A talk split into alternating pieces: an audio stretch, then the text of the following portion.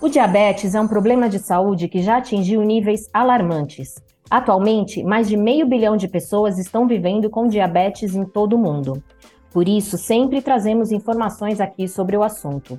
E hoje vamos falar de diabetes e gestação de alto risco com a participação da doutora Patrícia Gomes Moreira, endocrinologista pela USP Ribeirão e uma das diretoras da SBEM Regional São Paulo.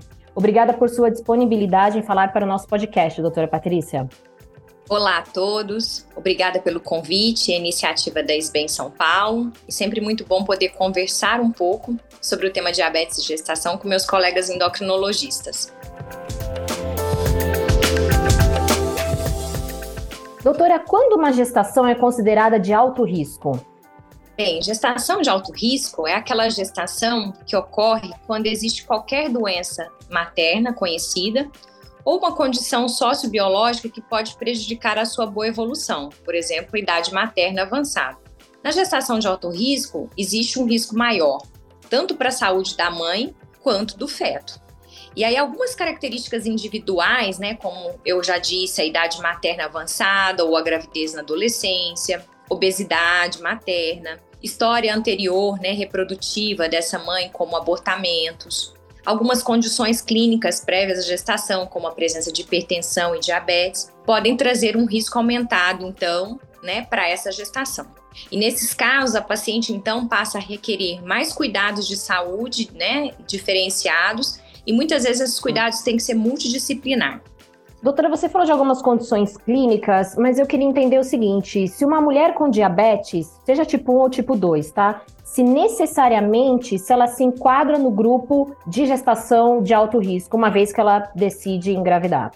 Na maioria das vezes, sim.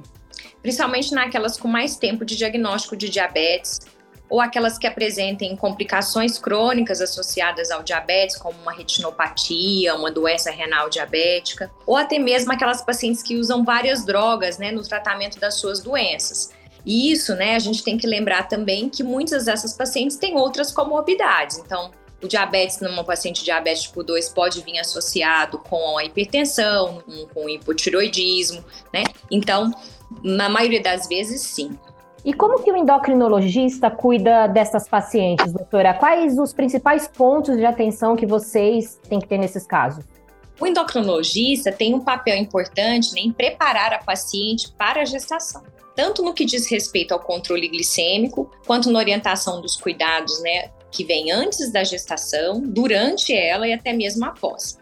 Muitas vezes precisamos conversar com a nossa paciente sobre a necessidade de adiar o tempo de gestar, até o controle glicêmico está mais adequado. Ou até mesmo contraindicar uma gestação quando as complicações crônicas não estão estabilizadas ou que possam piorar né, durante a gestação e, por exemplo, né, uma paciente com uma retinopatia grave até mesmo evoluir com uma perda de visão.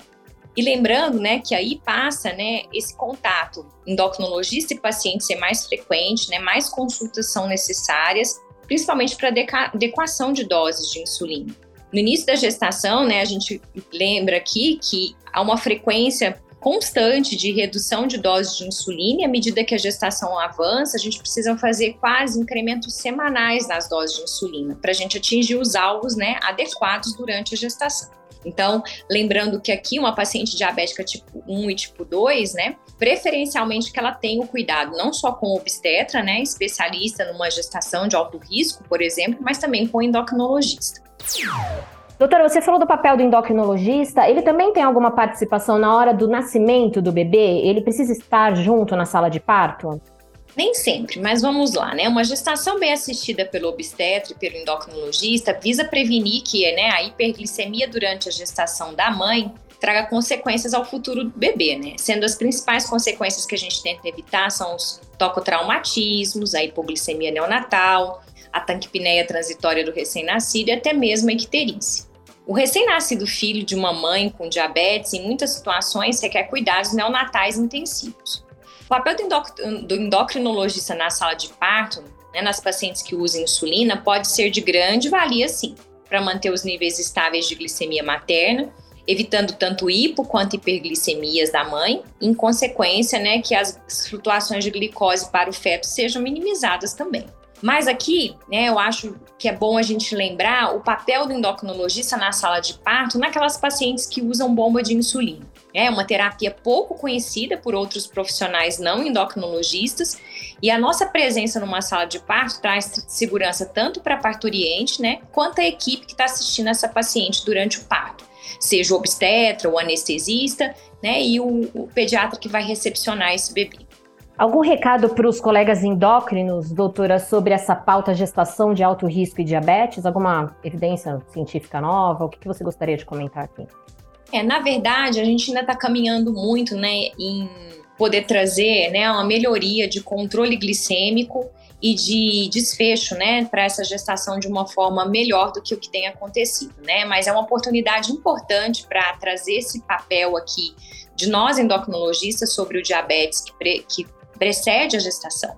Mas eu gostaria de frisar, principalmente para os meus colegas, e que qualquer uma de nossas pacientes com diabetes e que estejam na MENAC, ou seja, na sua vida reprodutiva, elas precisam ser orientadas sobre os riscos de gestar em condições desfavoráveis, né? sendo até mesmo que a gente tem um papel, às vezes, de não recomendar aquela gestação.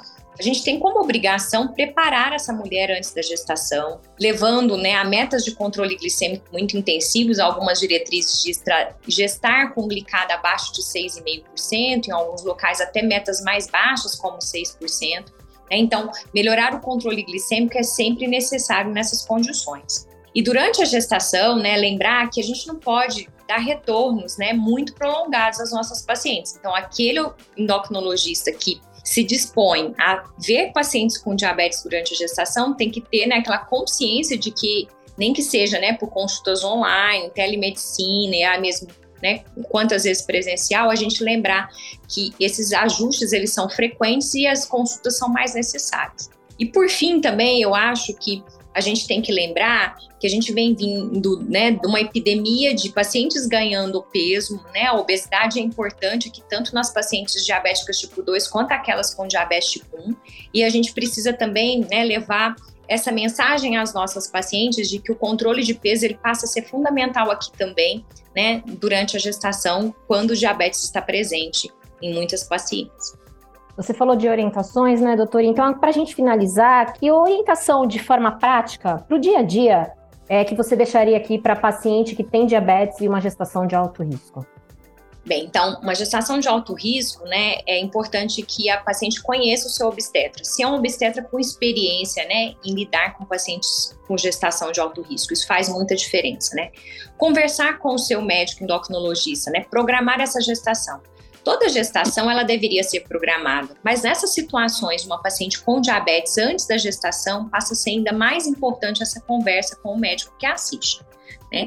Lembrando aqui que muitas vezes as pacientes precisam mudar a terapia que vem utilizando, né? Muitas drogas que a gente usa para tratar o diabetes antes da gestação não são seguras, né, durante a gestação e talvez essa troca antes permite que a gente ajuste as doses e que faça com que né, esses ajustes não tenham que ser iniciados só durante a gestação. E outras drogas têm que ser suspensas também, né, por segurança durante né, a gestação e evitar malformação fetal. Então, eu acho que para as pacientes, né, é importante que aqui leve o cuidado de que uma doença prévia pode aumentar o risco de forma importante durante a gestação, né, tanto para ela quanto para a saúde do bebê que está sendo formado, né, e é o que a gente deseja que o bebê nasça bem, essa mãe fique bem ao final da gestação e que esse bebê chegue em casa com essa mãe, os dois juntos, né, de uma forma tranquila. É isso aí, doutora. Ótimas informações. Eu te agradeço muito por sua participação aqui no podcast da SBEM Regional São Paulo. Obrigada, eu que agradeço o convite. Até uma próxima oportunidade.